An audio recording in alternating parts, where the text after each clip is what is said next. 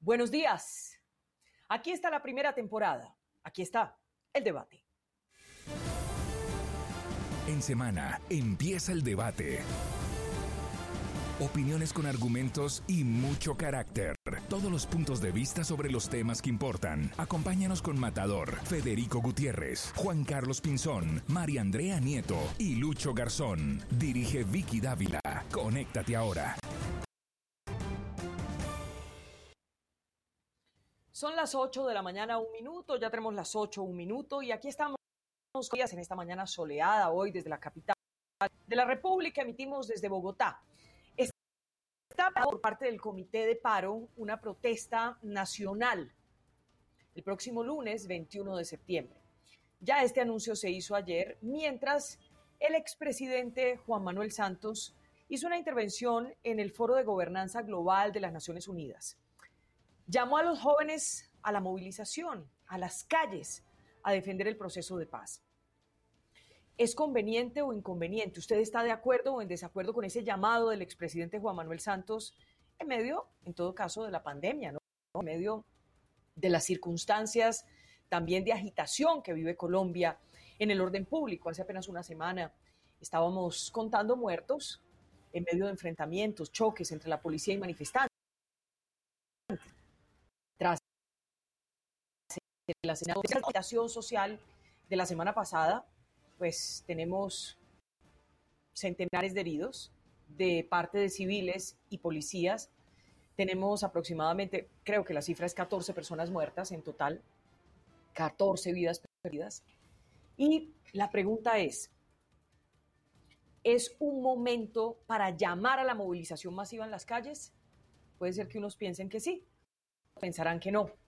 Numeral a Santos le digo, usted puede empezar a enviar sus mensajes ya en segundos hablaremos con nuestros panelistas. Antes, escuchemos un poco de lo que dijo el expresidente Juan Manuel Santos. Así empezó.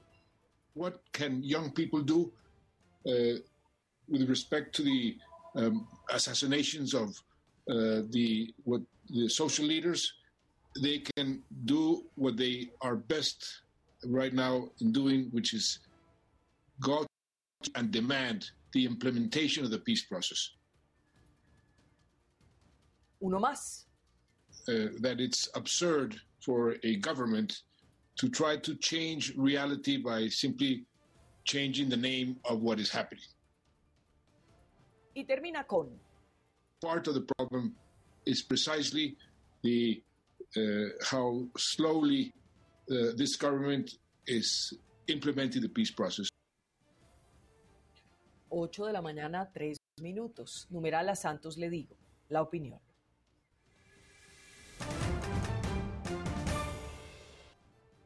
Bueno, bueno, bueno. Es hora de empezar la opinión. Numeral a Santos le digo. Federico, ¿qué hubo? Empecemos por ahí. Bueno, Vicky, muy buenos días pues, para vos, para todos. Pues a ver, yo diría varias cosas. Yo creo que lo primero es prudencia. Yo le diría al expresidente Santos que hay que tener prudencia. Em, a él le correspondió liderar también en momentos muy difíciles el país cuando habían marchas, paros y él sabe también más que muchos otros en qué puede terminar esto, justo como están las cosas. Otra claridad. Eh, primero, las cosas sí hay que llamarlas como son. Y claro que en el país hay masacres, claro que hay asesinatos de líderes sociales, pero no necesariamente todo tiene que ver entonces porque del todo no se ha implementado el acuerdo de paz, que creo que hay unos compromisos que los tienen que cumplir los dos, tanto el gobierno como las FARC. Creo que también el, expresidente Santos eh, ahí tuvo una oportunidad para haberle exigido públicamente a las FARC el cumplimiento de los acuerdos y se le exige sobre todo es al gobierno, pero hay que exigirle sobre todo también a las FARC. Y otro elemento es que no necesariamente, y tristemente, no necesariamente todos los homicidios, masacres, asesinatos de líderes sociales en diferentes zonas del país solo ocurre entonces porque no se ha implementado eh, a totalidad el proceso de paz, al contrario, es también, ¿por qué? Porque producto de las negociaciones del proceso de paz, muchos otros territorios eh, se llenaron de coca. Pasamos de 60 mil hectáreas de cultivo ilícito a tener más de 220 mil, con productividades al año de 5 producciones al año. Y esa guerra, a través de tantos actores ilegales, pues está generando una confrontación muy grande en diferentes zonas del país. Entonces yo diría prudencia y entender también de dónde viene el foco. Pero claro que hay que exigir cuidar los líderes sociales, claro que hay que avanzar en temas de implementación de proceso de paz, pero qué bueno que él exigiera también a las FARC. O sea, qué bueno. Y sobre todo prudencia, ojo con lo que viene. 8 de la mañana, 6 minutos. La opinión a esta hora, Lucho. Pues yo me siento advertido por usted y por Fico. Y me siento advertido porque yo suscribo, apoyo y respaldo la protesta el próximo lunes 21. Entonces me siento advertido. Y yo ya sé qué se va a decir de esta protesta, que es castrochavista, que estamos detrás de los vándalos, que el ELN nos está dirigiendo y ahora que Santos es el convocante. Pues no, yo respaldo al Comité Nacional de Paro. Es una caravana, es una protesta absolutamente cívica. Lo respaldan las centrales obreras, todas las centrales obreras y partidos como el Partido Verde. Entonces yo, y el Polo Democrático, yo no veo que estemos llamando al vandalismo. Y dos, yo le digo al presidente Santos, está en su derecho de salir a defender o su gobierno o nuestro gobierno, porque yo soy parte de ese gobierno, aunque no todo el proceso, una parte, pero defiendo.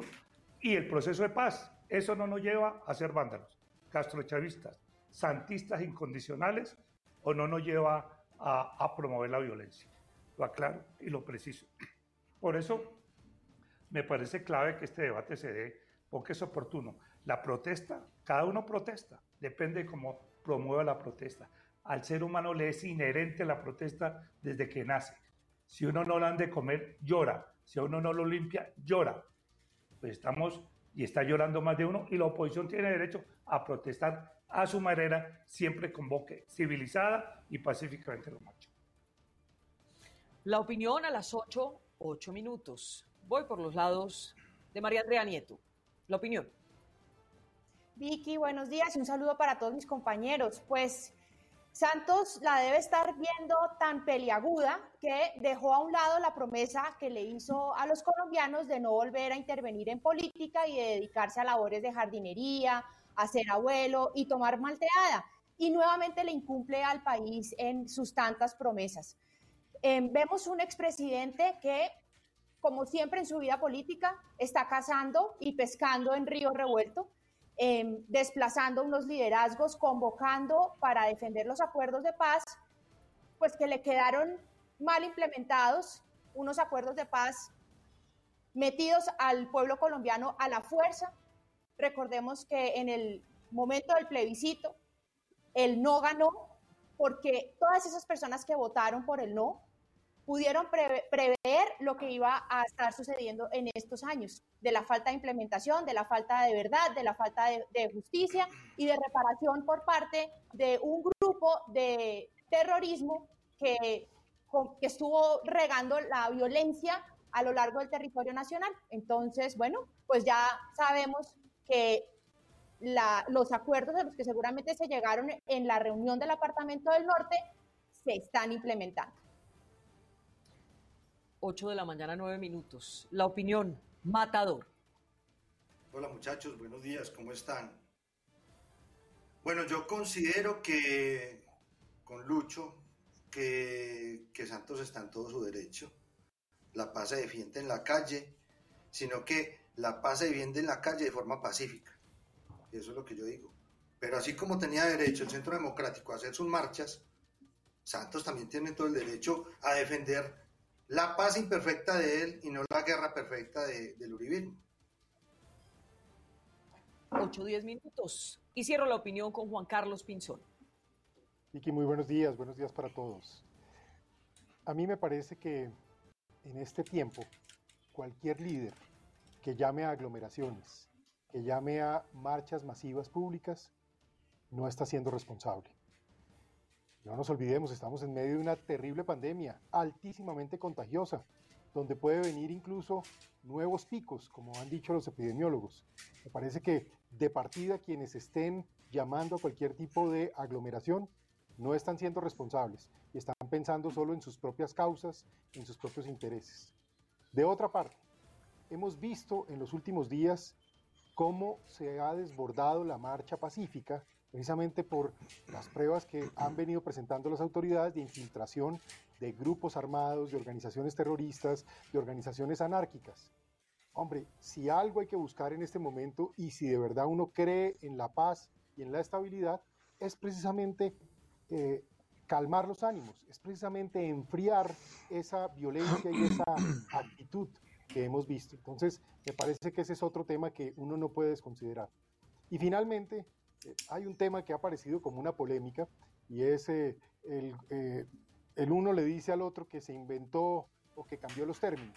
Varias cosas. La expresión masacre, asesinato, falso positivo no forma parte del Código Penal colombiano, forma parte del lenguaje político, popular, mediático, de opinión pública.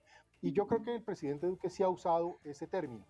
Tampoco es cierto lo que salió a decir ayer el comisionado de paz, diciendo que el gobierno anterior cambió el término. Eso tampoco es verdad. El término de homicidio colectivo en términos técnicos viene desde la época de los 90 y se empieza a publicar desde los gobiernos en Colombia a partir del año 2004. Muy bien, 8 de la mañana 12 minutos. Pues empecemos entonces el debate. Así convocó el Comité Nacional de Paro la protesta del lunes. Hemos decidido retomar la movilización en las calles de Colombia. Movilización pacífica y democrática, como ha sido la característica que siempre hemos tenido en todos los ejercicios de movilización. Y dice algo más. El próximo 21 de septiembre estaremos realizando en todo el país caravanas y movilización nacional, caravanas en todo tipo de vehículos y movilización nacional. En Bogotá estas caravanas saldrán de tres sitios, la autopista norte con 170, el portal de la 80 y de la Sevillana en la autopista en la autopista sur. La gran pregunta a las 8 de la mañana a 13 minutos es, ¿es el momento de convocar en medio de la pandemia y en medio de la alteración de la agitación que hay en la calle, convocar protestas. Claro, no podemos hablar de que la gente no está en su derecho a protestar. Perdón. No estamos diciendo ni poniendo en duda que la gente tenga derecho a protestar. Ese no es el debate ni la pregunta. La pregunta es, ¿es el momento con pandemia y agitación social? Empiezo a escucharlos. No, como yo he sido tratado de irresponsable porque apoyo esta iniciativa. Cuando dice Juan Carlos, es irresponsable, me siento aludido. Entonces, respondo, Juan Carlos, ¿verdad? Uno no puede paralizar la protesta cívica, la democracia expresa. Yo lo que creo es que hay unas, unas situaciones represadas. No todo el mundo fue vándalo en relación a las protestas de hace 15 días. Muy poca gente fue vándalo porque hubo, hay expresiones sociales y es mejor que la gente desborde sus opiniones como lo está manifestando responsablemente el presidente de la CUT, que dice, oiga, va a ser en caravana, va a ser desde tales sitios, es pacífica, democrática y sobre todo tiene otros objetivos. Entre otros objetivos tiene, oye, conozcamos la verdad de lo que pasó en los desmanes de la semana pasada, pero también en los desmanes de la policía. Y en ese sentido me parece justo. Dos, tiene una reforma laboral encima que no ha sido concertada y las centrales obrerias dicen, ¿Cómo así que nos van a aplicar el trabajo por horas sin establecer las condiciones, el teletrabajo, el trabajo en casa? Pues tienen derecho a protestar. Tres, el tema de los líderes sociales. Antes de que sigan terminando más estatuas, pues lo que hay que permitir es que la gente se exprese. Uno protesta, la protesta inherente, y no tiene momentos, no tiene momentos. Hoy protestan algunos por ponerse esto o no ponérselo en materia de, de lo que significa este bozal que uno permanentemente eh, tienen esta pandemia. Entonces, me parece que no es justo. Y poner epítetos irresponsable, vándalo, castrochavista, santista, eh, helenizado, no, eso no está bien. Yo defiendo esa protesta porque, como dije una vez en este programa, a mí me decían cardiólogo de tanto paro que hice. Y siempre me decían, no es el momento, no las circunstancias, o con la democracia, detrás hay vándalos. No, la protesta hay que defenderla siempre y cuando sea civilizado y nos corresponde a todos condenar el vandalismo y la violencia. Solo me queda una duda, Lucho. Usted habla de epítetos y en la lista mete santistas. ¿Decirle santista a alguien es un epíteto? No, parte de eso es decir ahora No, es que En el gobierno creo que sí. Sí, le, voy a decir una cosa, la lectura de la reunión donde Cristo, perdóname, Matador, qué pena, termino con eso. Unos dicen que es una conspiración para acabar con el régimen. Entonces no puede decir, oye, ser santista ya es par, conspireta, etcétera. Y otros decimos, oye, de ahí pudo haber salido la declaración de Timochenko reconociendo que el secuestro fue un error terrible, terrible de la guerrilla que obligó a su deslegitimación. Ahí puede haber dos lecturas. Pero los que dicen que se estableció conspiración, pues lo mete a uno los conspiretas contra el régimen. Y ser conspireta tiene riesgos. Y por eso yo digo claritico, respaldo lo que salió en relación a Timochenko. No respaldo que la reunión de Cristo era una conspiración, pero es posible que lo sea porque yo no estuve en esa reunión, ni respondo porque no tengo micrófonos para saber qué pasó. Lástima que en la Ay, reunión favor. y en la- esa declaración, una, una cosa muy breve, lástima que en esa declaración de las FARC, en ese perdón tardío, no hayan reconocido que fue un delito, porque el secuestro no fue un error, fue un delito, en mayúscula. Crimen de Y tiene razón. Y tiene, No fue un y error, tiene razón pero ellos usted, Ma- pusieron un María un Andrea.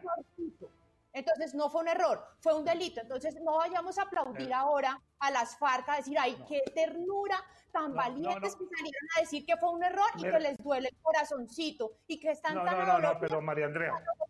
de agüita Andrea, para solo- calmarse. Mientras tanto, millones de familias en Colombia destruidas por el error de las FARC.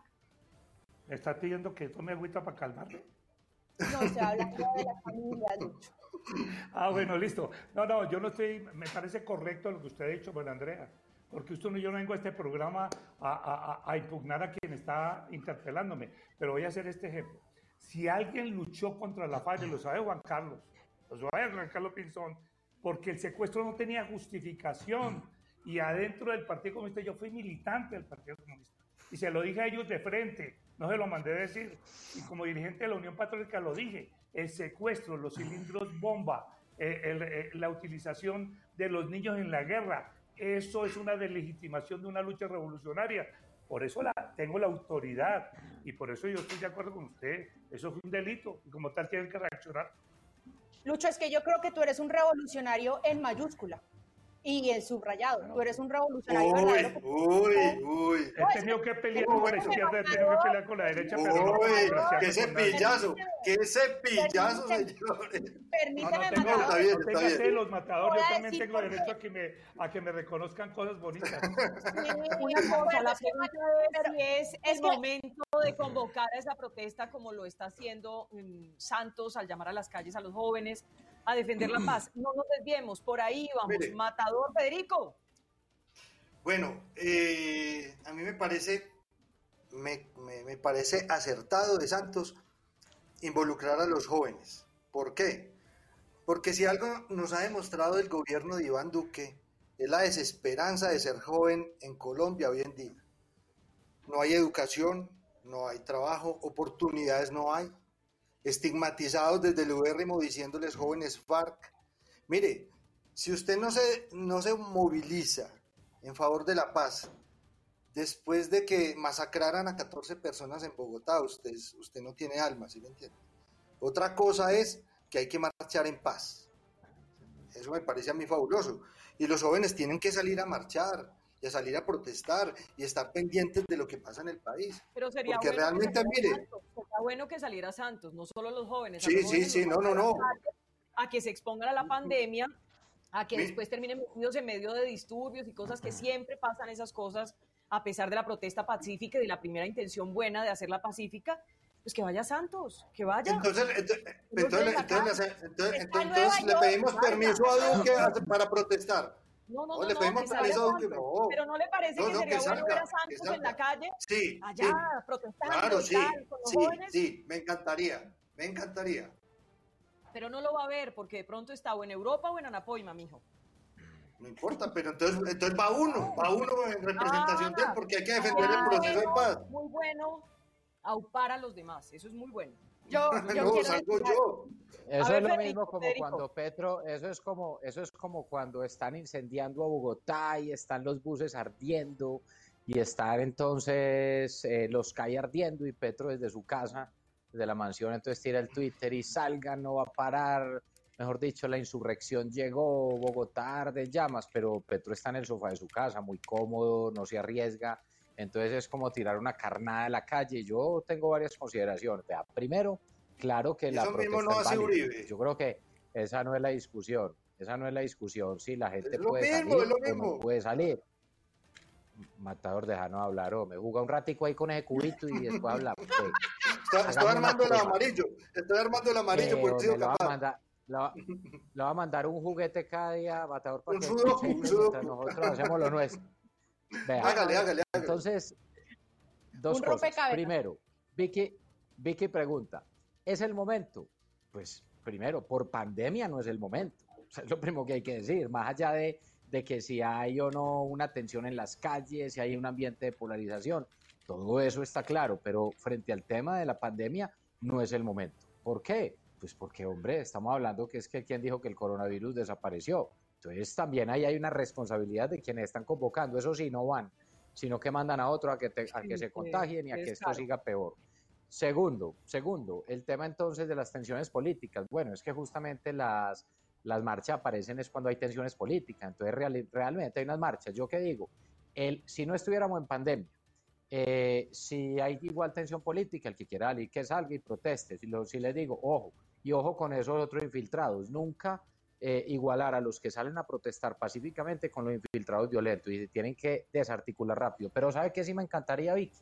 Y todo, me mm. encantaría ver a todos los que han convocado el paro, que por el tema de los acuerdos, eh, también al expresidente Santos, a los que estuvieron en esa reunión, pues hombre, que le exijan ese día en esa protesta, también a las FARC o desde hoy, no solo al gobierno, yo creo que los acuerdos se tienen que implementar sobre todo pensando en los jóvenes y en los militantes que estaban allá en esta zona de concentración, no solo pensando en los que están en el Congreso, y hay que dar oportunidades. Puedo dar estos datos. Hay que exigirle al Alfar lo siguiente. Mire, la entrega de armamento que fue, fue inferior en casi un 50% a lo pactado frente al tema de los acuerdos. La entrega de 144 niños de 6.800 que tenían reclutados, cuando ni siquiera han reconocido la verdad. Hoy más o menos el 85% de los miembros reportados por las FARC en 2017 todavía continúan el proceso. Eso es muy positivo y hay que cuidar a estas personas. Y ojo con este dato, mire, los grupos armados residuales hoy comprenden 2.588 miembros en armas, 1.970 hombres en redes de apoyo y disidencias, 743 acciones delictivas en 20 departamentos. Existen además hoy 1.100 investigaciones en la Fiscalía de esos excombatientes. Ni una sola víctima al día de hoy reparada con recursos de los bienes de las FARC, después de casi ya tres años de firmado el acuerdo. Termino con esto. Los bienes que se reportaron para ser monetizados de parte de las FARC eran de 944 mil millones de pesos para extinción de dominio, cuando realmente son superiores a 2.5 billones de pesos. Y hoy, a hoy, solo hay 30 mil millones de pesos para resarcir a las víctimas. Entonces, ojo que Aquí también la exigencia se le tiene que hacer al alfar. La pregunta es, ¿han cumplido con todo esto? No han cumplido. y en el país en donde está, el país está todavía en manos de Duque. inmenso y donde se tiene que cumplir de parte del gobierno, pero las FARC, a las FARC hay que exigirle. Pero entonces la pregunta es, no, pues que la reunión había sido para exigirle a las FARC la verdad y que dijera la verdad y cumpliera. Y aquí se está haciendo una pues convocatoria, eso solo para decirle al gobierno que cumple hay que exigirle a las FARC. Terminé, terminé. Meter a la fuerza a las FARC. Esa reunión era para el 2022 y meter a la fuerza a las FARC. Aquí es muy claro, aquí está en juego las presidenciales y Santos lo tiene tan claro que a donde él vaya va a ir Timochenko, porque él era uno de los protagonistas de esa reunión. Y ya estamos viendo la ejecución de los acuerdos a los que llegaron en la reunión.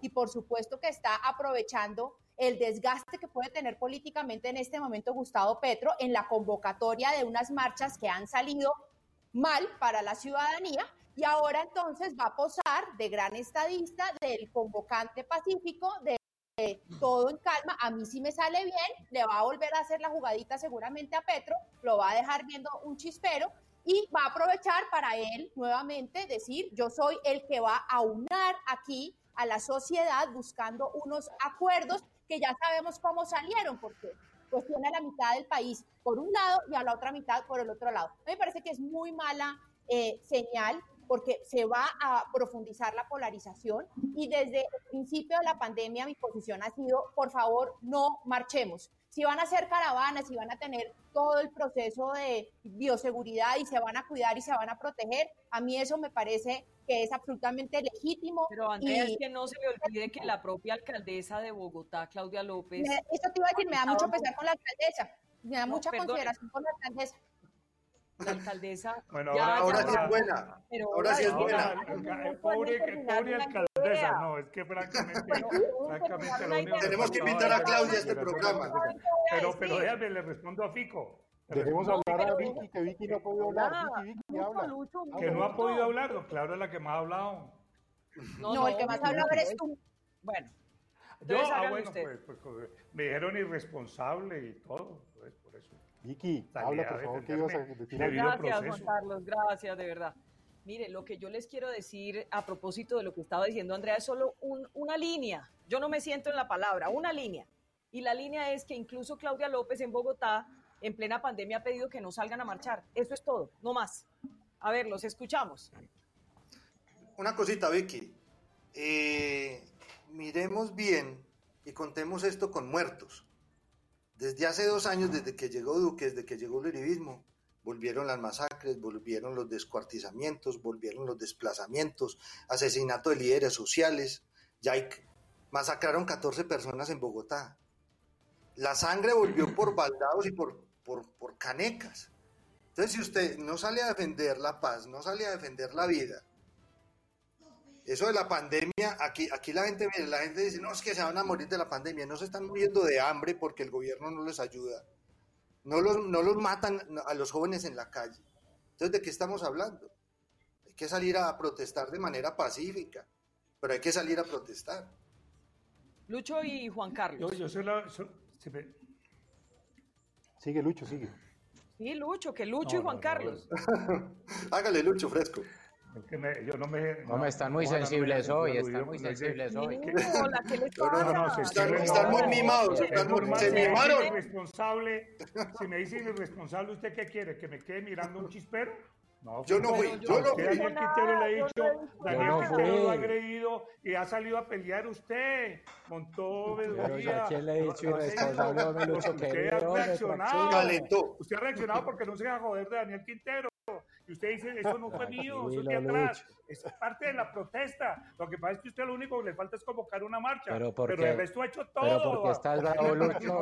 pero porque estás bravo. Bueno, pero voy al grano. Es que yo no he entendido. para Fico y para Matador. Para Fico y para Matador. Es que yo no he entendido por qué estás bravo.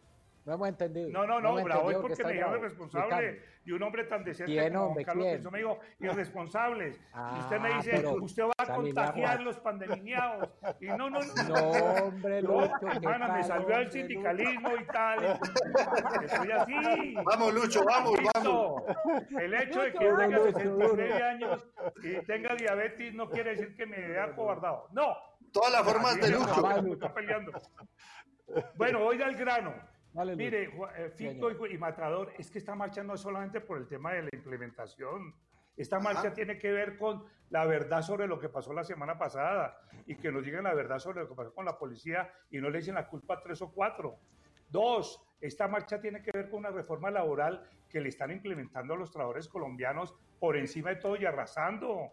Esta marcha tiene que ver enormemente con el tema de, que, de que se abren espacios de diálogo. Es la continuidad esta marcha o esta caravana es la continuidad de lo que pasó en noviembre, que decidieron desconocer el comando de paro. Eso, por eso estoy, porque me parece justa. Ahora, ¿es oportuna o no oportuna? Se va a hacer en caravana, se va a hacer en caravana. Y en ese sentido, yo apenas salga del programa me subo un carro, porque yo sí voy a salir, pero en caravana, cuidándome y con bioseguridad. Eso, eso. Cuídense por bien, eso sí. Muy bien, Lucho. No, no, a mí sí me parece muy importante que si Lucho va a ir, que por lo menos no se me vaya a contagiar. Lucho. De acuerdo. No, no, no, importante. Me voy a contagiar, y incluso no voy a aprender de lo que hacía el uribismo, que hace poco a raíz de la detención de Uribe promovieron caravanas. Sí, salieron, y salieron. Todo lo que se aburrieron de esas caravanas. Ah, no, no, no, pero porque eran cuatro gatos, eran cuatro gatos. Eran justas esas caravanas. Las caravanas vamos a protestar. Caos. La protesta social. la protesta social es real a pie. Y, la, lo criticaron y se burlaron y que, mejor dicho, que era el... Pero salieron cuatro gatos. Y ahora, Ahora y ahora búrlense de no, nosotros. no se Sí, se cuatro burlar. Pero yo estoy Le de pido la con palabra ahora sí. que un analista que empezó a decir, a ver, salieron solamente mil carros, cada carro llevaba cuatro personas, cuatro por mil, eso no da ni para 40 mil en la plaza de Bolívar, y empezamos a hacer unas cuentas ahí todas raras, y bueno, por lo menos eh, la reinvención de las protestas ahora llegó también al mundo progresista. Felicitaciones, por favor, cuídense. Gracias. A, a mí me gusta esa palabra de progresista, de- me gusta. Juan Carlos, oiga, de Claro, el progreso, Juan, los Juan, iluminados y dueños de la verdad. Il- ilumina- Illuminati. Los iluminados. Juan, Hablando Juan. De, de paz, la palabra paz y el sentido de la paz que es tan importante para una sociedad, que no es inherente a todos, no a un grupo político, no a un sector político, mucho menos a quienes estuvieron en la violencia. La paz es un bien general, es un bien común, es un hecho que necesitamos todos. Yo creo que cuando uno mira los acuerdos de La Habana, ya que se tocaron precisamente en esa reunión, pues precisamente no nos trajeron paz. ¿Qué dejaron? Dejaron eh, esencialmente un país absolutamente polarizado, porque una gran parte del país no fue incluido en esos acuerdos. Dejaron a Colombia con el incremento de actividades criminales de narcotráfico, minería ilícita. Dejaron a Colombia con un crecimiento y expansión de distintos grupos armados, el ELN, Retaguardia y Disidencia FARC, otras bandas criminales. Y esto además trajo el debilitamiento de las capacidades de la fuerza pública, con lo cual hay menos control de los territorios, hay una evolución de los grupos armados y esto está trayendo masacres, homicidios de líderes sociales y, por supuesto, una serie de zozobra en las regiones y en el caso de las ciudades, obviamente con el uso de mecanismos asimétricos como las células de terrorismo que vimos hace unos días en nuestra propia ciudad de Bogotá.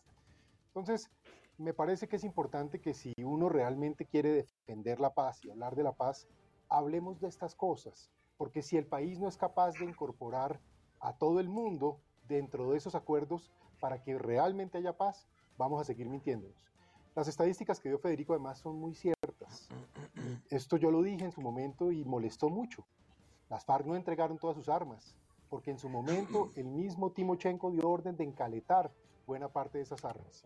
Las FARC no desmovilizaron sus estructuras eh, financieras, ni las milicias, ni tampoco el famoso PC3, que era un poco gente que estaba en la vida eh, pública, pero que de una u otra manera actuaban de manera clandestina en relación a las mismas FARC.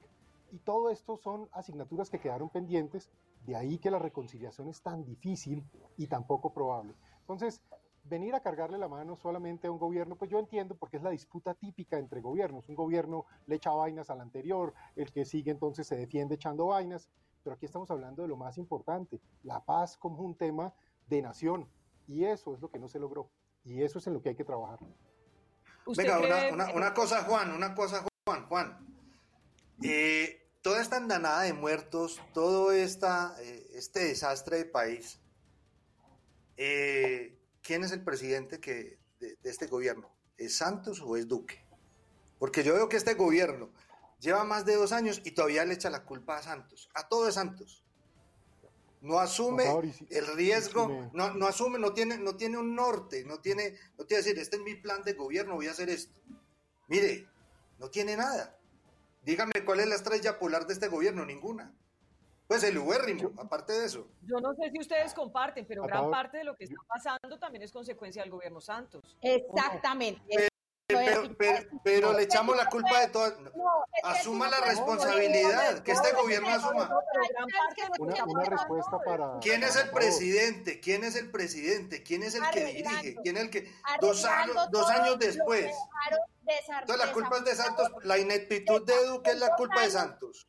Le En dejaron las manos no amarradas a, a, a Duque sin duda alguna. No, sin duda no, no, alguna. le dejaron amarradas las manos. Es que él ¿Y no tiene qué? forma. Ni siquiera, ni Sí, siquiera sí, le sí. dejaron las ollas, ni siquiera dejaron las ollas No, raspadas. lo único que falta ahora es que Duque sea una víctima está encadenado. Está más preso Sí, sí. que el propio Álvaro Uribe.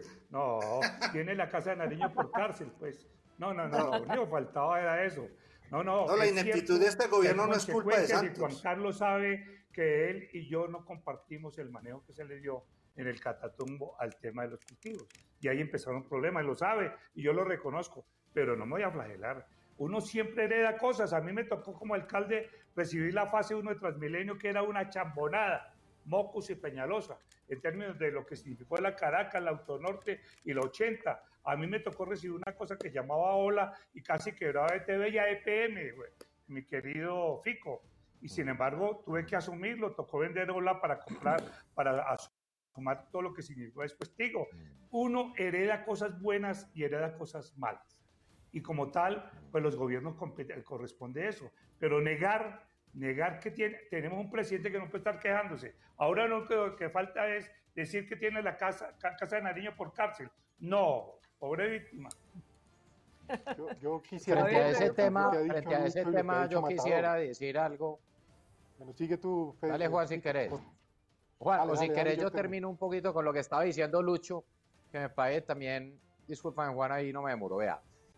Yo, yo sí creo que lo que no debe pasar en los gobiernos es simplemente entonces devolverse cada que hay un problema o ponerle simplemente nombre o apellido a cada problema. Yo creo que los problemas son problemas, hay que resolverlos y hay que ir para adelante.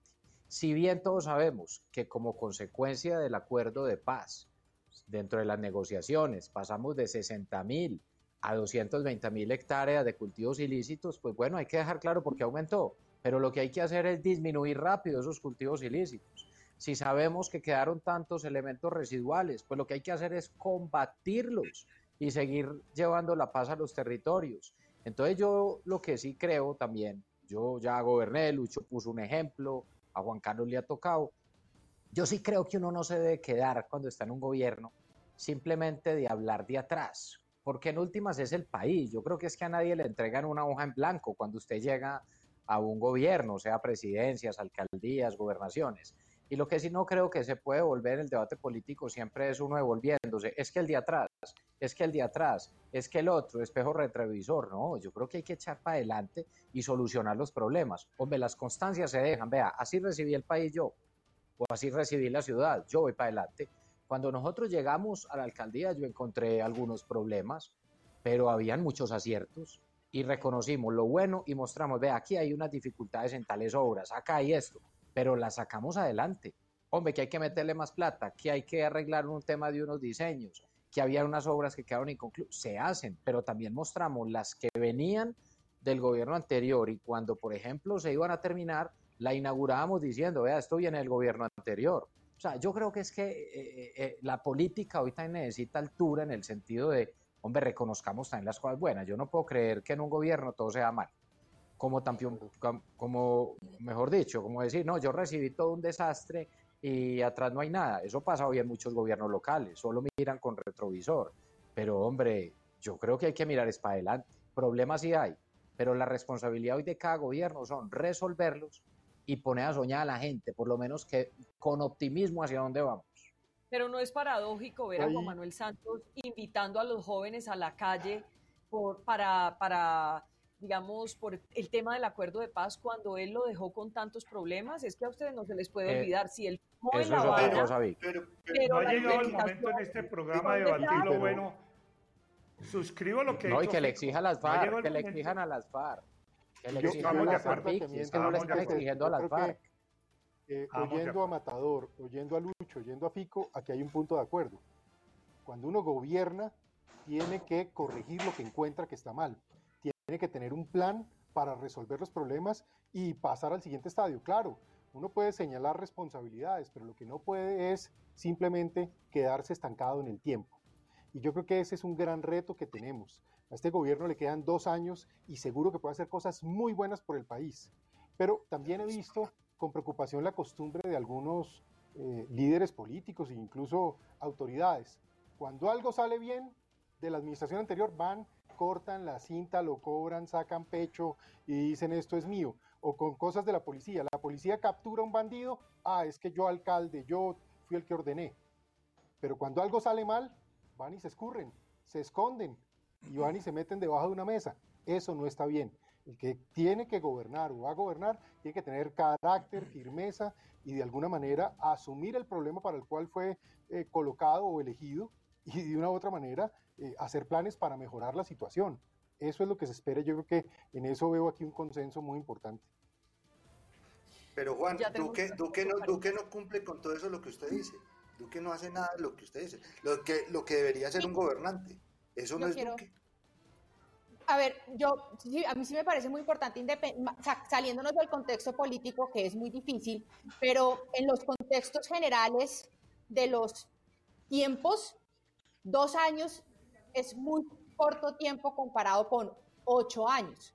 Entonces, en ocho años, cuando Santos recibió 46 mil hectáreas en el 2010, y en ocho años... Eso no, es, verdad, María Andrea. Ahí sí yo sí digo las cosas como son. Eran del orden de unas 86 mil hectáreas. Otros artistas. 12 y 13 fueron las cifras más bajas de la historia con 46 mil hectáreas. Por eso es que eso es lo que quiero decir, Juan. Lo que quiero, a mi eso punto le tocó es, además a Juan. Juan la llevó al punto más bajo. Bueno, pero así que 76 mil, como dice Juan, solamente una cosa, Andrea, lo que dice Juan, que él se conoce esas cifras perfecto, pero más que las doblaron.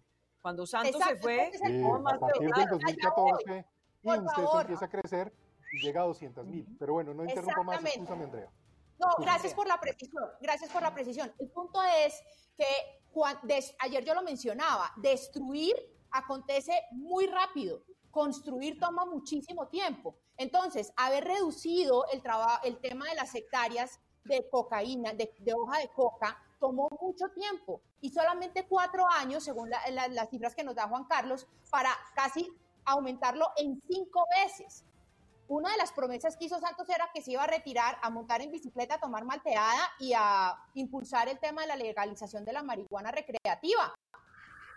Si uno se pone a hacer cuentas y a hilar delgado, hmm, pero el punto es que en dos años, si se encontraron las ollas raspadas en las entidades, el presupuesto muy apaleado de las entidades públicas, un país completamente dividido, porque cuando, cuando Matador dice el inepto de Duque, resulta que el inepto de Duque, en palabras de Matador, recibió un país totalmente polarizado y en desacuerdo con la paz de Santos. La paz no fue de Colombia, fue la paz de Santos. Y en ese orden de ideas es que a Santos ahora le toca salir a defender su paz en un país aún más polarizado. La pregunta es, ¿será que vamos a terminar en más enfrentamientos? ¿Será que va a haber reconciliación? Yo no creo que Santos sea la figura que ayude y que coopere para reconciliar a dos posiciones tan contrarias, tan opuestas y tan llenas de rabia. María Andrea, pero yo le, yo le creo, yo le creo más a la María Andrea, yo le creo más a la paz de Santos que a los muertos de Duque y del uribismo. Ahí me da la razón. Yo le creo más a eso, le creo más. Una paz imperfecta, no una guerra imperfecta. Perfecta. Tú deberías pensar en la paz de Colombia, no en la paz de Santos. Y ese es el punto. ¿Cómo así? ¿Quién, logró, ¿quién, logró, ¿Quién logró? ¿Quién logró? Él tenía su, su ruta. Él se jugó todo su camino político por la paz. ¿Quién lo logró? ¿Quién lo logró? Y le metió a la fuerza ah, a Colombia. ¿Quién lo logró? ¿Algún otro presidente lo logró? ¿Quién es Nobel de Paz? ¿Quién es Nobel de Paz? ¿Quién es Nobel de Paz? Muéstrame el Nobel de Paz de ¿Tiene el cojón de oro? Mira, eso me parece magnífico. Me parece perfecto la medalla. Por eso. Me parece la medalla del Nobel de Paz para la sala del apartamento de Santos en Anapoima o en Nueva Pero York. lo logró María Andrea, lo logró, lo logró. Lo que nadie había logrado, lo logró él. El país, para él. Imperfecto y todo, pero lo logró. Gracias Pero yo sí prefiero la paz de Santos y no los muertos del uribismo. Para él y para su ego. El país no está en paz y el país está dividido. Dígale eso a la gente que mata, dígale a las familias. a los líderes sociales. Pero tú no tienes Dígale eso a los líderes sociales. Tú no tienes la verdad, pero tú no tienes la verdad. Es la paz de Santos. Yo no, no, no, no, pero yo, yo, soy yo lo único que veo son muertos y muertos y muertos. Ya hay 14 muertos en Bogotá asesinados. Una masacre en Bogotá. Para Colombia, no para un político. Esa es la paz del uribismo, esa es la paz del uribismo, la paz de los sepulcros. La paz de Colombia, no la paz de un ego narcisista. No, no le digas así a Pero ahí queda claro, ahí queda claro. María Andrea y Matador cuando veo esta discusión intensa entre María Andrea y Matador, me queda claro que definitivamente el país no está en paz y que está realmente dividido porque precisamente hay una interpretación muy diferente sobre las cosas y que la violencia sigue prosperando y que los violentos se siguen de alguna manera enquistando entre nuestra sociedad. Eso es lo que deberíamos estar pensando, con más visión de futuro y más visión, digamos, de sociedad que simplemente cada quien desde su esquina. Esa va a ser la única manera, porque yo creo que si yo escucho a María Andrea, entiendo perfectamente lo que está diciendo. Si escucho a Matador, también entiendo su postura desde el horizonte en donde le está contando. Pero ese es el problema. Es que aquí no hay una verdadera paz y esa es la verdadera discusión que debería estar teniendo Colombia. Ese Pero Juan, Juan, yo le, yo le digo una cosa, Juan, la, la paz pasa por la justicia social y eso se sabe desde hace muchos años. Mire, en esta pandemia que hizo Duque, Duque dejó quebrar como 173 mil pequeñas empresas. Solo le mandaba una limón. Es que, es que es, es, es que es, es una injusticia social. De manera en medio de una pandemia global. Cuando Pero es la verdad, es la verdad. Mire, a, las personas les llegaba 160 mil ¿qué, ¿Qué compra usted con 160 mil pesos cada dos meses? Es un hombre supremamente inteligente y sabe que obviamente hay unos problemas complicadísimos. Por eso, pero este señor no hace nada, este Juan y están tomando en la pandemia no hizo nada. Que pueden no ser ideales o excelentes, pero simplemente uno querer todo tramitarlo. Por eso yo tampoco estoy de acuerdo con ese ejercicio de querer tramitar todos los males del pasado a una sola persona. Pues eso no está bien, porque hay muchos males y muchos problemas y también hay aciertos. Pero hoy querer circunscribir que todos los males que hoy tenemos son responsabilidad del presidente Duque, me parece que eso no solo no es verdad, sino no es justo. Y ahí es donde hay que ver cómo se construye. De verdad que yo estoy hoy en esa tónica, debe ser que es viernes y no estoy muy en plan de, de pelea, como se dice, pero en cambio sí estoy en plan de decir, ¿cómo echamos para adelante? Es que no podemos básicamente conformarnos con esta realidad que estamos viviendo. Pero Juan, Juan, yo, Juan, mire, yo estoy de acuerdo con Juan. Cuando, mire, mire, cuando entró este gobierno, perdón, cuando entró el uribismo, perdón, perdón, Fico, Fico, ¿me dejas hablar? Así, aló, aló. Dale, no, dale, tienes todo el programa, adelante, adelante, Matador. Eh, muchas gracias, eh, el debate con Matador. Por favor, gracias. Tenemos que invitado el debate con Matador solo. Sí, sí, sí, yo los invito a mi programa. Matador, el monólogo, adelante, Matador. El monólogo. Adelante, Matador. Mire, mire, mire, Juan, la cuestión, la cuestión aquí, yo lo he dicho, es una cuestión de liderazgo.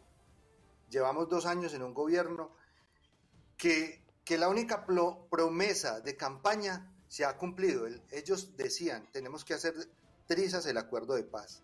Y si los jóvenes y si la gente no sale a defender lo poquito bueno que tenga ese, ese, ese, proceso de paz, yo creo que estamos en todo el, todo el derecho, que los jóvenes salgan. Que, sal, que los jóvenes salgan ustedes, salgan ustedes. ¿Cuál que los jóvenes? No, es que yo soy joven también. Yo soy un joven FAR, como, como diría Uribe. Los convocantes líderes no salen, no salen. No sale. Venga, Vicky, yo, yo, yo, salgo en las marchas. Yo salgo en las marchas. Tengo la seguridad que voy a salir. Por eso el, el próximo lunes le trabajo hasta las 9 de la mañana. Por eso yo voy a salir. Le voy a mandar fotos del lunes. a las 9 de la mañana. Lucho, no salga, hombre. No salga que, que, que no? puede ser mala cosa para su salud, porfa. No salga. Y después me voy a aguantar una vaciada de Vicky diciendo, ¿y usted no fue el que apoyó eso? Sí, sí, sí. Si pasó algo, usted que me vaya bueno, a aguantar una vaciada de Vicky. Pero no, no se ponga a salir a la calle. No, no, no, no, no, no. no. Oye, Vicky dijo, salgan, muévanse. Pues yo no, yo voy a salir, pero... Yo también voy a salir. un poquito, iba a salir solamente dos cuadras, ahora salgo tres. Mucho. Claudia López pidió en medio de la, hace algunas semanas que no saliera la gente a marchar, ¿sí o no? Pero es que Claudia no puede eh, negar la protesta social. Eso no es una orden de Claudia, ni de Duque, ni de nadie. La protesta le es inherente al ser humano. Le es, claro, pues eh, eh, ni Claudia. Yo apoyo a Claudia, pero Claudia no me puede decir a mí que proteste o no. Salga o no salga. Usted que es amigo de Santos, dígale que salga con usted que deje de estar mandando ah, no, a los Venga, yo, yo, yo, le decir una cosa, porque usted, usted, usted es enemiga de Santos y le digo, oye, pues no, yo no, yo no me voy a meter en esa discusión, Vicky, porque yo no soy de la Casa Santos. Yo fui parte de un gobierno de los ocho años, estuve con él dos años y defiendo sobre todo el proceso de paz, pero yo no soy, yo no y hago visita conyugal ni nada de esas cosas, no, no, no. Yo, yo, Pero yo, también- Oiga, pero allá ¿por qué no hacemos una cosa? Pero porque- Yo soy uno de los ¿por qué no jóvenes que él cosa? llama a que salgamos. Yo voy a ir, pero en, en carro, Venga, bien blindado y tal. Blindado Pero no ya es Sí, como sí, creen. sí, bien, bien. no, ya como creen que el COVID vaina. se fue, Vamos ya como creen, y no me van a decir que porque, y, y no me van a decir ahora que porque, un momentico, un momentico, un momentico, un momentico, y, y- y- y salgo con mi tapaboca y no me va a decir ahora, marcha de los jóvenes Andrea, deje hablar a Lucho. No, pero es que Lucho. yo tengo un, un pensamiento joven. Yo, Duque tiene 44 años, parece un viejito. Yo soy un- una persona de 69 y, me, y me- no me ha visto en el programa y en todo lado. Usted que trabajó conmigo, no, la energía, no la quiero. El día que la energía se me acabe, apago esta vaina que hay una luz, cierro el computador y chao. Apaga la cortina. Entonces, en ese, entonces mire, ver, yo, no me van a decir ahora que porque salgo con el tapaboca es que ahora me puse, eh, estoy encapuchado. No, no, ahora no hay con el cuento. Vale, A ver. Pues No, no Quería decir y adicionar un poco al tema de la reinvención de las marchas eh, progresistas, que bueno, vamos a tener también seguramente la oportunidad de contar camionetas blindadas y esquemas de seguridad. Eh, y esperemos que sí sea una convocatoria pacífica, que no haya destrucción de lo que Es ya quedó pacífica. la ciudad. Y no la convoca Santo, la convoca el comité de paro. No, la convocó Santos. No, No, no, la no, no, no, Santos, la le puedo decir claramente a Santos Santos, paro. Santos, usted no convoca, convo- usted no la convoca la marcha, la Santos. convoca el comité de paro y no quiere Santos. legitimarlo. Pero la convocó Santos y se juntan varias, varias. No, y pues ella que dijo que estaba apoyando, Timochenko. ah, hace en una la semana, si Santos no era a realice, que la convocó el camioneta la convocó el a que la convocaron los progres. Todos los que estuvieron en la reunión del Apartamento del Norte van a ir en su camioneta blindada. Ah, se no sé, yo no sé, yo respondo por mí que no voy en camioneta Pues por blindada. eso, esto es un resultado de la reunión del Apartamento de- el- del Norte de Nadie Bogotá. me da órdenes a mí, María Andrea. estamos viendo la ejecución de esas alianzas y todo esto hace parte de la campaña presidencial de, los, de, de 2022. La pregunta es, dicen que esto... ¿sacaron de taquito a Gustavo Petro? No, yo no sé Como si Gustavo Petro, Petro, a mí Sí. Petro no me petrifica. Yo hago lo Como que quiera. escucharon. Petro no es mi Oiga. jefe, ni Santo es mi jefe, ni Uribe es mi jefe. No, la en que- este la- la programa es Vicky, Vicky, la jefe es pero Vicky. puedo discutirle. Mi jefe Oiga. aquí en este programa es Vicky, pero puedo discutirle. Porque Claro. a mí Vicky no me ha dicho, diga tal cosa. No, el día que diga tal cosa, no soy. Apago la cámara y me voy ya también. Lucho. Oiga, ya Lucho Vea, armó sindicato en el debate. Oye, está bien. Eso ¿A está qué bien, hora hay que trabajar? No, no, Sí, ¿A qué hora hay Aquí que está muy trabajar? difícil, Pico, armar sindicato porque lo que usted ha dicho y lo que ha dicho Juan Carlos tiene cosas interesantes sobre que ¿Qué la paz no se hable solo un sector. Pero yo no voy a dejar por fuera el sindicato a Matador, no me voy a mamar yo una caricatura. No, no, No, no, no, no. Entonces, ojo con eso. Oiga, pero entonces una, una propuesta, una propuesta a los líderes, a, a los líderes pues del paro y a los que van a salir el próximo lunes y todos los días, no solo por este tema, sino por el tema de los acuerdos. Oiga, listo, exijamos pues entre todos el cumplimiento de parte del gobierno, pero exijámosle también a las FARC. Porque es que De aquí una. lo que no puede terminar Porque, pasando, lo que no puede Sí, sí, terminar no hay pasando, problema. sí, pero ojo, ojo, lo que no puede problema, terminar ay, pasando sí, no. es ¿Cuál entonces es el problema? al frente Timochenko y todos estos personajes al frente de las marchas exigiendo el cumplimiento de los acuerdos como si ellos fueran hoy las víctimas en el país. Obviamente. Ojo con eso. No, Aquí hay lo que hay que exigir es a a todos poner un esos en señores. ese Porque yo no convoco la... hombre. Mire, Yo no reemplazo al comando del paro, pero, oiga, pero sí puedo decir que puedo poner un gente Twitter en ese sentido. respondan. El tema de las armas, lo que Juan Carlos está diciendo y es muy grave, y a él le consta. Timochenko dio orden, Juan Carlos, de esconder un, un número importante de armas. O si no, ¿cómo creen ustedes si las FARC hubieran entregado todas las armas, entonces con qué se hubieran armado todas las disidencias? Tenían las armas listas y las tenían escondidas. Y allá llegaron de una. Como los también. paramilitares. ¿Con cuánto? Pero concentrémonos pues en este tema. Dejen de, excus- dejen de excusar un error con otro. Es que todos son igual de Dígale eso a Duque, es lo mismo que hace Duque. Hombre, yo lo estoy diciendo yo, es que yo no soy ni el uno ni el otro, estoy diciendo lo que yo pienso. Entonces no es que un error entonces es justificable para el otro, no. escondieron armas. Segundo, ¿cuántas reparaciones realmente hay hacia las víctimas con los dineros de las FARC? Porque las FARC es muy buena para decir que el Estado repare con la plata de todos nosotros, cuando las FARC está llena de plata y ni siquiera ha reparado a las víctimas. Entonces aquí también es de lado y lado, pero ellos posan hoy entonces como las víctimas dentro de un proceso, no lo son. Son los victimarios y el Estado les ha dado unos privilegios a través de un proceso de paz, que en mi concepto, ojalá no se dañe. Y vuelvo a insistir, los peores, la peor amenaza y los peores enemigos del proceso de paz son las mismas FARC. ¿Por qué? Porque no generan credibilidad, porque no dicen la verdad, porque no han reparado. Entonces, bueno, que den ejemplo. Entonces aprovechemos esas marchas, pues, pues ya que no les importa que hay COVID, ya que no les importa que hay nada en este país y listo. Y aprovechemos y exíjanle también a las FARC, exíjanle también a las FARC que hagan el cumplimiento del acuerdo, porque no han cumplido. Pero, es que los, perdón, es que, es que, perdón, perdón, le contesto a Fico. Venga, yo le contesto a Fico. Un minutico, un minutico. Y ojalá Juan, ojalá Juan, ojalá Juan nos dé un poquito de claridad sobre esos temas, porque es que esto no es solo de percepciones, ojo. Esto es con datos reales. Yo ahorita di unos datos. Entregaron casi menos de la mitad de las armas que dijeron que iban a entregar. Las que ellos dijeron. Entonces la pregunta es, ¿dónde están las otras armas? Ahí están las disidencias. Hay otras armas, ¿verdad? Y con esas armas son con las que están asesinando y generando masacres en diferentes partes del país. Esa también es la verdad. Y me gustaría que Juan me complementara un poquito con eso. No, a mí me, perdón, le contesto a Fico, perdón, le contesto a Fico. Pero yo le contesto a usted y después que hable Juan. Yo complemento a Matador.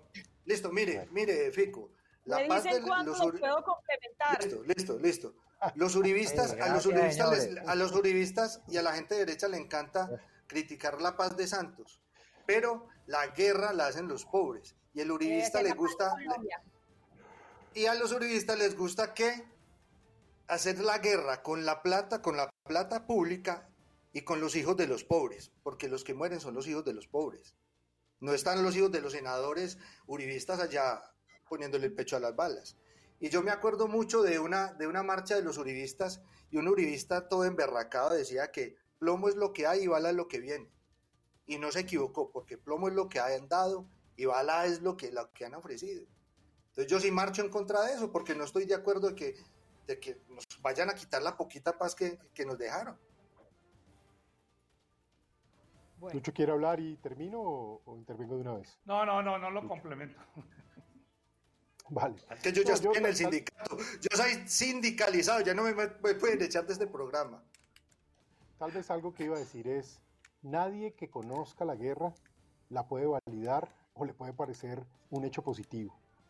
Precisamente, el uso de la fuerza legítima del Estado se dio por muchos años para que se derivara en una negociación política y al final se creara un modelo de desmovilización. Esa era la intención y para eso fue que se hizo ese fortalecimiento y esas derrotas militares que se le propinaron a esos grupos armados. El tema es que cuando ya esto terminó en manos de negociadores y de personas que tenían una agenda, pues terminaron firmando un tipo de acuerdo que no recogió a toda Colombia y quiero recabar sobre eso. Ahora, en ese punto hay algo que creo que es válido discutir. En su momento, quienes eh, estuvieron participando en esos acuerdos saben muy bien que allí había una serie de costos fiscales y costos económicos que realmente no estaban programados en ninguna parte. Y esa herencia se la entregan a este gobierno. Este gobierno le ha tocado sentarse un poco a tratar de pagar esos costos y esas obligaciones con las realidades que además se viven en un año como este, por ejemplo, por cuenta de una pandemia que genera un hueco fiscal todavía más grande. Estas cosas hay que decirlas y hablarlas para que no sigamos simplemente hablando eh, con frases cortas o simplemente por opiniones de pasión. Aquí la realidad es que para financiar muchas de esas cosas se requieren dineros. Este gobierno, entiendo, que ha venido a través de la oficina del doctor Archila, que tiene esa misión, pues implementando una serie de esfuerzos en todo el territorio nacional y de proyectos con las comunidades que de una u otra manera fueron seleccionadas en el marco de ese acuerdo. Pero la verdad es que falta mucho por hacer y que la llegada a las áreas rurales y marginales de Colombia sigue siendo la gran asignatura pendiente que tiene este gobierno, pero cualquier gobierno en la historia de Colombia. Y eso son cosas que tenemos que pensar es con grandeza. Yo quería un poco referenciar eso porque me parece que es importante, porque simplemente sacar a la gente a protestar para defender unos acuerdos firmados en La Habana, pero que no necesariamente realmente traen la paz, pues me parece que esa es una dificultad. Por eso esto hay que revisarlo, mirarlo y, realmente solucionarlo para que echemos para adelante. si alguien ha, perdón, si, alguien ha despilfarrado el... No podemos poner orden. Dale, Vicky, dale, dale. Un segundito. Es que les quiero mostrar una, una, algo a lo que hacía referencia al inicio el propio Juan Carlos Pinzón. Y hablo del libro blanco. A mí me llama la atención. Uno, pues obviamente que Juan Manuel Santos llama a los jóvenes a las calles para que defiendan el proceso de paz, pero él no lo terminó en su gobierno y lo dejó con muchos problemas.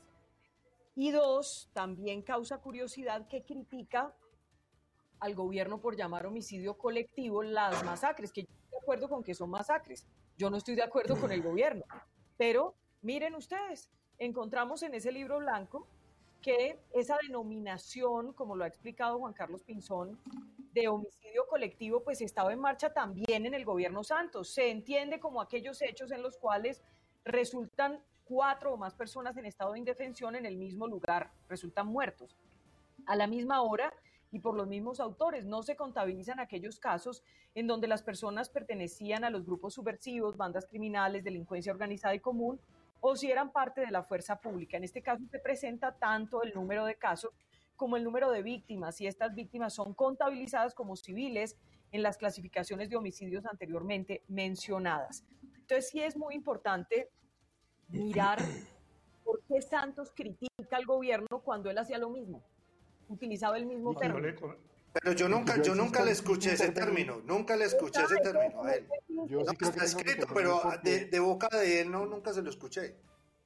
Varias cosas. En cambio, yo quisiera aquí dejar como una, una claridad de un minuto para que armemos una discusión, ni más faltaba, pero esa claridad técnica sí me parece importante. Varios mensajes, tal vez los dije antes.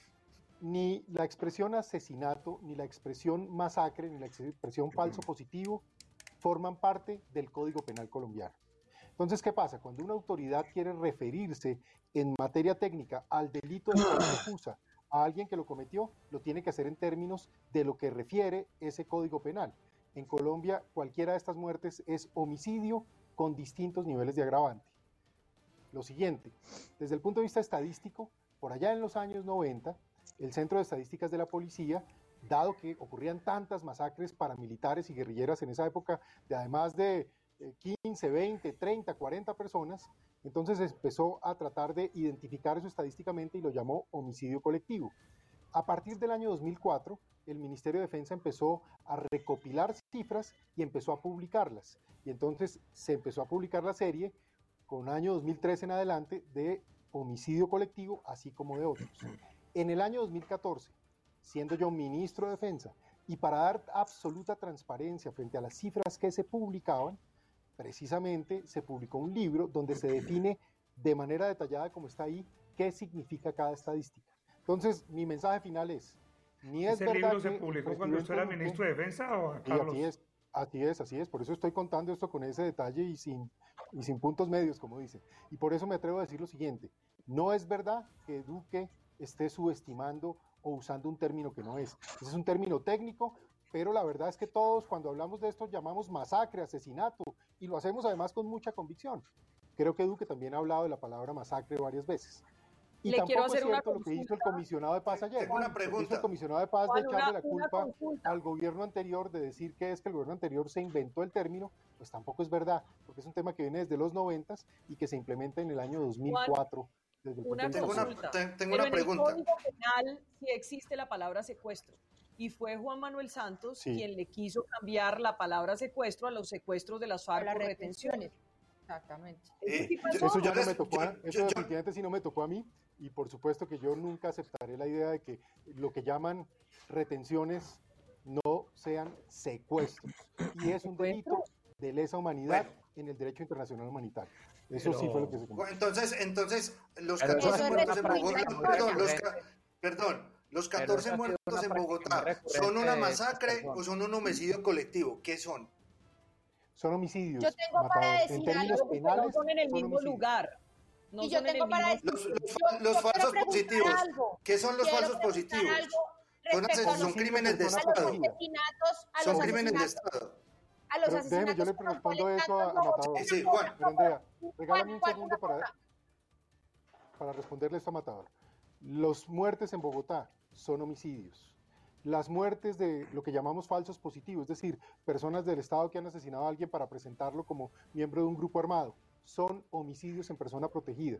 Así es como lo define el Código Penal Ajá. y así es como se refleja en las estadísticas. Ya como uno lo quiera llamar, eso es legítimo y es parte de la discusión pública, pero me parece que las cosas hay que ponerlas en su lugar. Una pregunta para complementar un poco la discusión que plantea Matador, que me parece pertinente, pero que dejamos de lado y que Juan Carlos lo trae muchas veces aquí al debate, y es lamentable y todos acá hemos exigido que la justicia se mueva para esclarecer quién mató a las 13 personas en Bogotá. Pero yo me pregunto, entonces, ¿quién hirió a los más de 200 policías en Bogotá? ¿Y cuándo la justicia nos va a decir eso? Porque entonces nos concentramos en las muertes que nos duelen, pero por supuesto que sí, con rabia y, y asqueados de que eso haya pasado de esa manera. Pero entonces la pregunta es, ¿y si hubo dos- más de 200 policías heridos, quién los hirió? ¿Cómo los hirió? ¿Y quién responde? Eso es lo de la justicia. Mire, no han, debate- roda- no han rodado cabezas, no han rodado cabezas. Ahí sí no importa, como son 200 policías y ahí hay, No, no, no, no, Qué pena con usted. No, porque es que hay gente que sí celebra que al los debate de los términos. A No, patadas yo no celebro eso. Qué pena con patadas. usted. Yo no Yo celebro no eso. sé si tú lo celebras o no. Yo digo que hay No, gente, no, porque hay no, gente que no sí lo celebra. Hay gente que sí lo celebra. Yo Pero no estoy mire, señalando. No, no no, no, te estoy no- diciendo. Hay No han caído cabezas, no han, no han rodado las cabezas de la policía. Ahorita van a investigar. Bueno, No, la-. Una cuestión también para claridad. Hay dos, dos policías que fueron efectivas las órdenes de captura, se entregaron.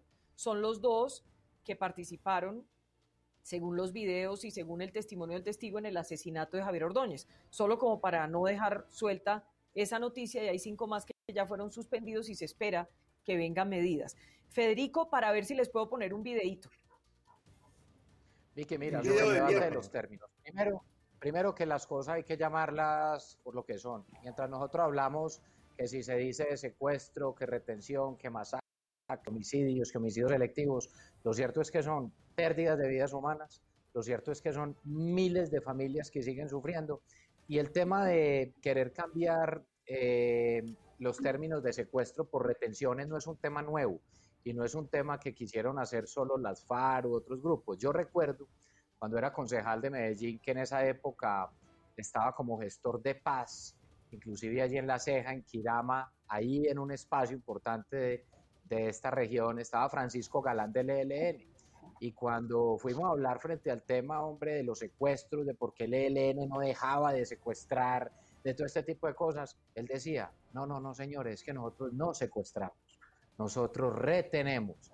O sea, miren ese tema como tan sutil y como simplemente es como si cambiar los términos acabara con el sufrimiento de las personas, con delitos de lesa humanidad. Y eso mismo que hacía y hace el ELN es lo que hace las FARC y es lo que en algún momento hicieron tantos que han querido legitimar a las FARC. Aquí las cosas en el país hay que seguirlas llamando por lo que son y entender que más que unos cifras y unos números son miles de personas que han muerto, han perdido la vida y miles de familias que todavía sufren, a las cuales se les secuestraron a sus familias, a sus familiares y nunca se los devolvieron. Entonces se los retuvieron, por decirlo en términos de ellos, en términos como lo quieren hacer ver, ay no, qué pesar, los retuvieron, pagaron y después ni siquiera se los devolvieron. ¿no? yo le contesto a Fico. secuestros.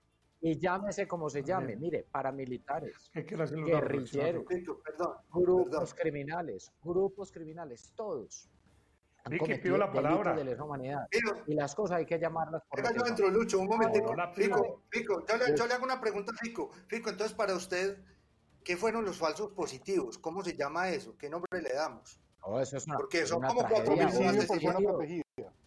por eso, pero, pero es que eso suena muy bonito. Pero contemos los muertos. No, no, eh, ¿Para no. usted qué es? Pero no, eso no, No, eso no suena Crímenes bonito. Eso es terribles una que tragedia. Son merecen unos cárcel, crímenes que merecen terribles. castigo. ¿Y en qué gobierno fue? ¿Y en qué que- gobierno fue? Tienen que, En varios gobiernos. tienen que responder. Fue en el que gobierno de, de Uribe y en el gobierno de. Santos. No, Oiga, eso viene incluso Matador, desde eso antes. es terrible. Bueno, eh, ninguno de los señores, en esta mesa Y justifica nadie critica a Uribe por eso. Yo no he visto que nadie diga, palabra. nadie critica, todos critican a. Santos, pero nadie critica a Uribe por los falsos positivos. el Lucho y nos vamos a- a- al videito que les No, no, tengo. solamente decirle a Fico, y a, a Fico y a Vicky. Yo digo claramente, si Santos dice retención, equivocado. Y rechazo esa afirmación. Eso es secuestro y es un Secuestro. delito, claritico. Dos, Sí. el lenguaje de la guerrilla es ajusticiamiento cuando asesina, es re- eh, recuperación cuando roba bancos o lo que sea. El lenguaje es el que no podemos, pero el lenguaje, como dice Matador, de falso positivo muy generoso, es masacre generalizada.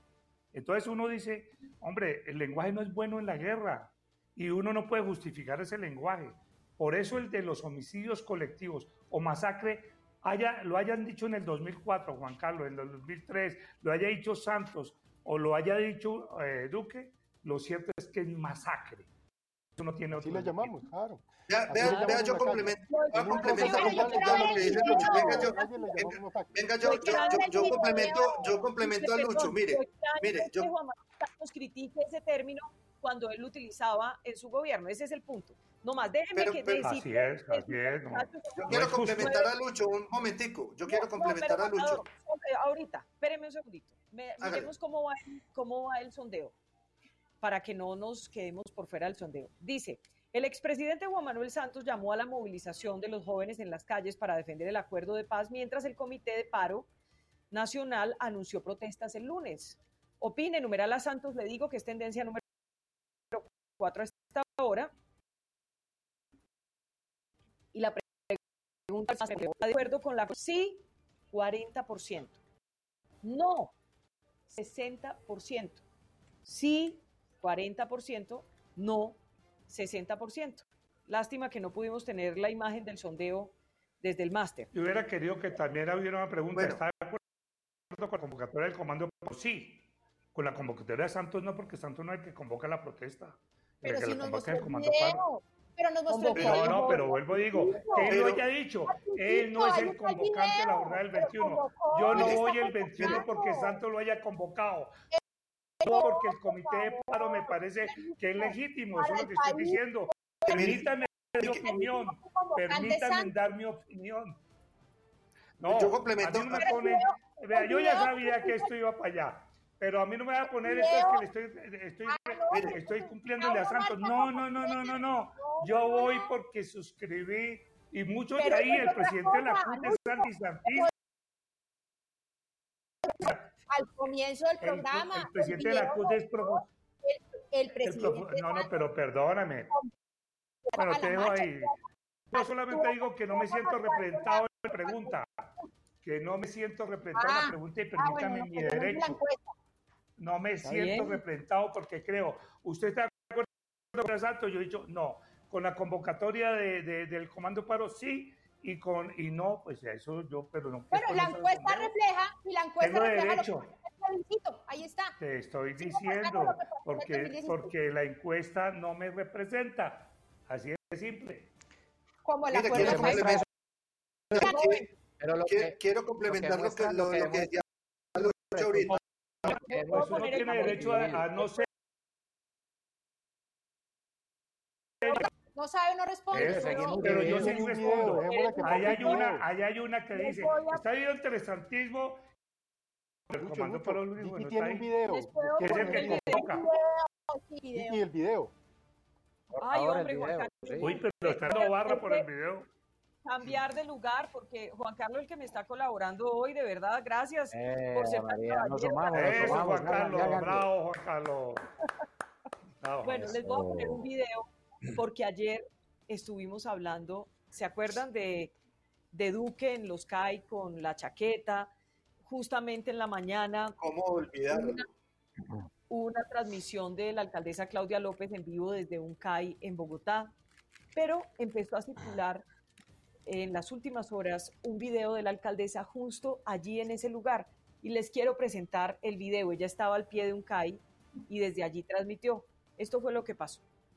Dice que es hombre, Dios mío. Doña Claudia, de los fallecidos no hablaste directamente. Aquí hay una madre de los fallecidos aquí en la ciudad, no hablaste directamente.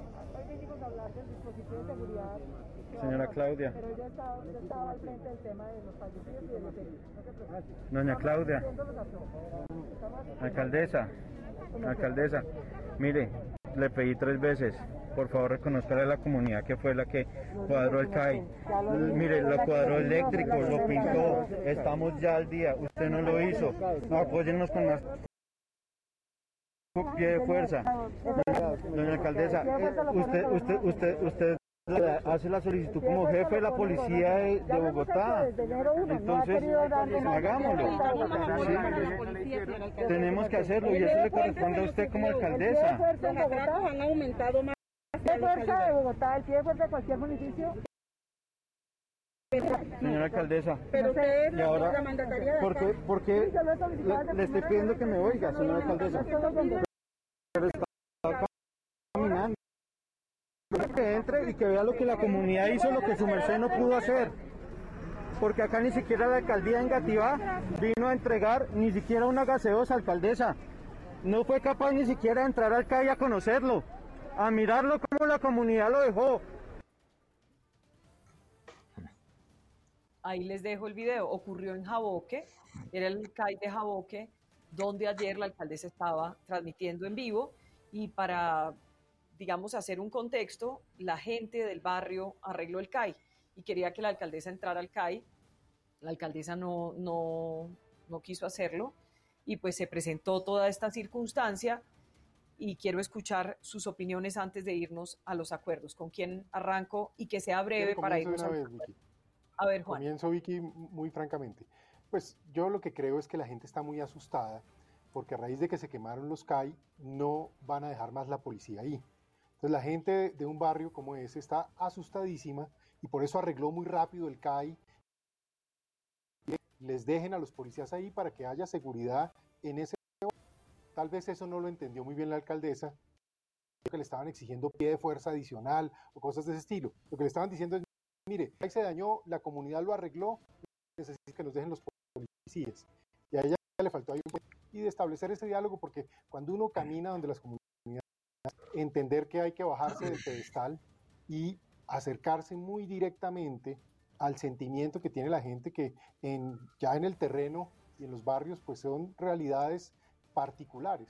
Yo creo que eso es lo que hay ahí.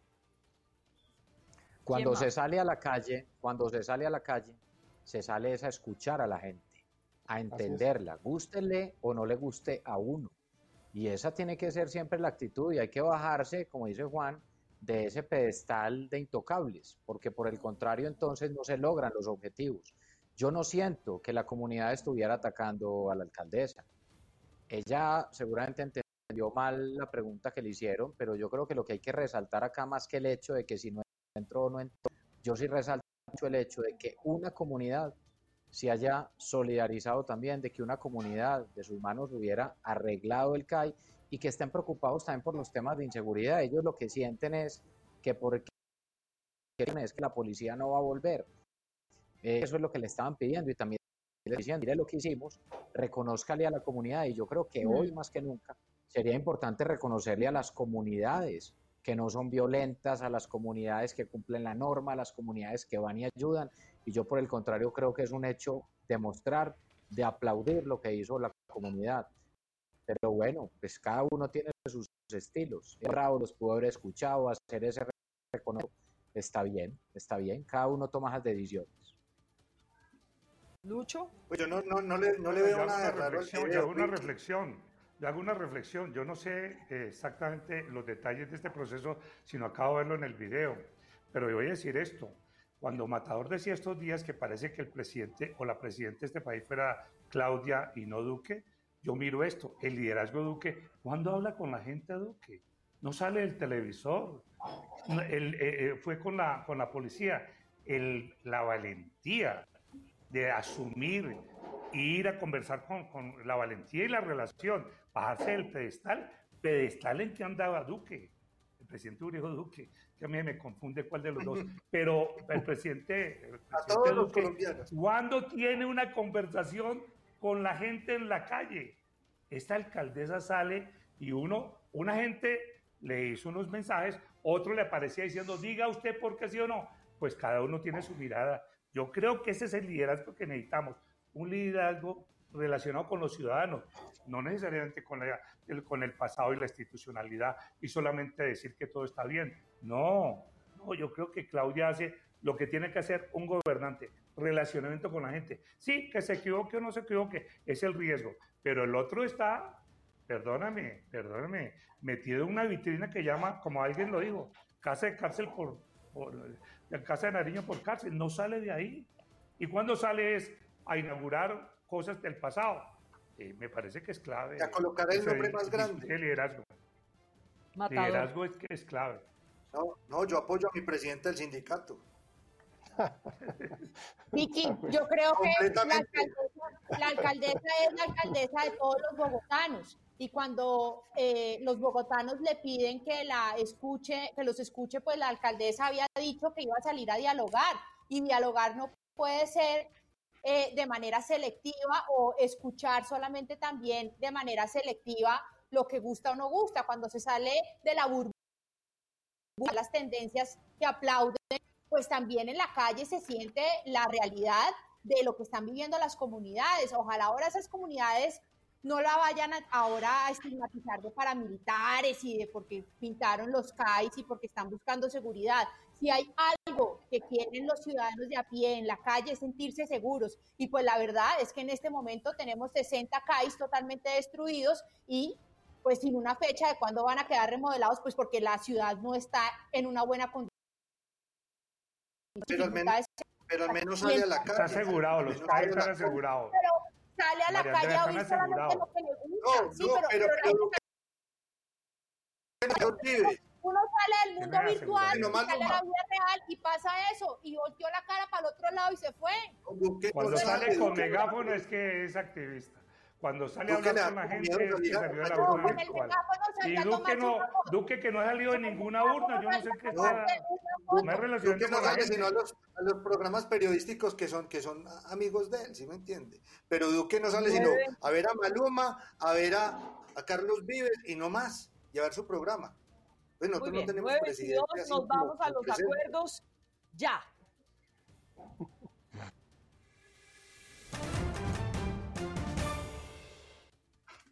Uy, llegamos a los acuerdos, que es lo que más me gusta. Lucho, ASO Debate, ASO Debate se va a llamar el sindicato. Muy bien. Antes de empezar los acuerdos, simplemente el sondeo que ya me lo tiene el máster por acá, gracias a Gladys, nuestra productora general, ahí está el sondeo, así va. ¿Está de acuerdo con la convocatoria de Santos? Pues para los jóvenes, obviamente, para que se movilicen en torno a la paz, sí 40%, sigue en el 40%, no 60%. Así va nuestro sondeo de hoy, es tendencia numeral. A Santos le digo. Muy bien, los acuerdos, los acuerdos hoy. ¿Qué acuerdos serán? Yo estoy como un poquito perdida porque en lo de fondo... Matador, usted ya que pertenece al sindicato, ¿por qué no hacemos una cosa de, proponer un acuerdo? Yo le sugiero que, que, esa reflexión que hizo Fico y Juan Carlos sobre por qué no hacemos una, una narrativa de una paz para todos los colombianos, porque no la hacemos, yo creo un buen acuerdo. ¿Sí? ¿Estamos de acuerdo en el sindicato? Sí, de acuerdo, jefe. Ah, bueno, listo. ¿Alguien más? De acuerdo, compañero. Es un buen punto, yo creo que es un punto importante y, y de verdad me parece valioso que así lo observen también eh, Lucho, Matador y eh, por supuesto María Andrea Fico. Creo que ese es un tema realmente relevante. Entender que los acuerdos de La Habana no nos trajeron la paz, Colombia necesita la paz y es un tema que hay que construir y hay que verlo. Dos, ya sí en mi punto, que a, Lucho le molestó un poco y de pronto el término no es amable, pero por favor, no, que no haya aglomeraciones que promuevan el contagio. Eso es muy grave y me parece un error. Y lo otro, Voy a que no vaya a haber vándalos o células, que ojalá el comité de paro los señale, si aparecen por ahí vándalos o células que quieran hacer violencia en estos momentos. Me sugiero otro acuerdo. Yo voy a poner un Twitter antes de la movilización la implementación no depende solo del gobierno Duque, sino también de las FARC.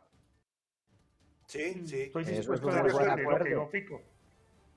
Eso es un muy buen acuerdo Muy y yo diría, en resumen es, hombre, necesitamos es una ¿Sí? paz para todos los colombianos, no para una Por eso persona. yo digo que, por eso no digo para que político. revolucionario en Las la paz es de todos y la necesitamos construir entre todos. Vuelvo e insisto, aquí no pueden haber sectores que se crean los dueños de las franquicias, de la paz, de los derechos humanos, de la inversión social. No, esto es para todos los colombianos. Esto no es con es. cuentos. Necesitamos que las cosas sean reales y que todos, ocurran. como se dice. Acuerdos Que la paz nacionales es de Colombia. Yo quiero decir Recuerde, algo, la paz es de Colombia, no es un político. La ¿Qué? paz es de. Colombia, Bueno, no bueno, es estoy de De acuerdo, acuerdo. estoy de acuerdo. estoy- Qué bueno ver los uribistas también marchando creo con que nosotros. todos rechazamos y creo Sería que todos bueno que los rechazamos marcharan todos rechazamos No en época de pandemia, eso da contagio. No, Eso no, no, pero, Oiga. pero, pero si quiere todos que se unan a la, rechazamos a la los protesta secuestros, también. las masacres, los asesinatos y las cosas se tienen que llamar como se llaman. Y que más que unas cifras son pérdidas de vidas humanas y familias que todavía sufren mucho porque no saben la verdad de lo que Y otra con cosa, rechazo a la violencia, al matoneo, a todo lo que signifique agredir a las opiniones diferentes. Yo creo que si empezamos por es. ahí, eso va a ayudar a bajarle a la polarización. Que el que piensa distinto, el que opina distinto, tiene derecho a hacerlo democráticamente desde la trinchera que esté, pero eso no quiere decir que tenga que ser ajusticiado por los que se creen los dueños de la verdad. Nadie tiene la verdad. Hay muchas verdades en Colombia y así, si empezamos por ahí, vamos a empezar a construir una paz para Colombia, todo el país. Son las 9 de la mañana, Oiga, 26 ustedes sí ven- minutos. Es hora de irnos, es hora de despedirnos. ¿Cómo nos señor. calmamos? Cuando hay acuerdos nos calmamos. ¿Vos viste? Entonces, cuando, cuando ¿se llega la paloma, vea, cuando llega la paloma. normal.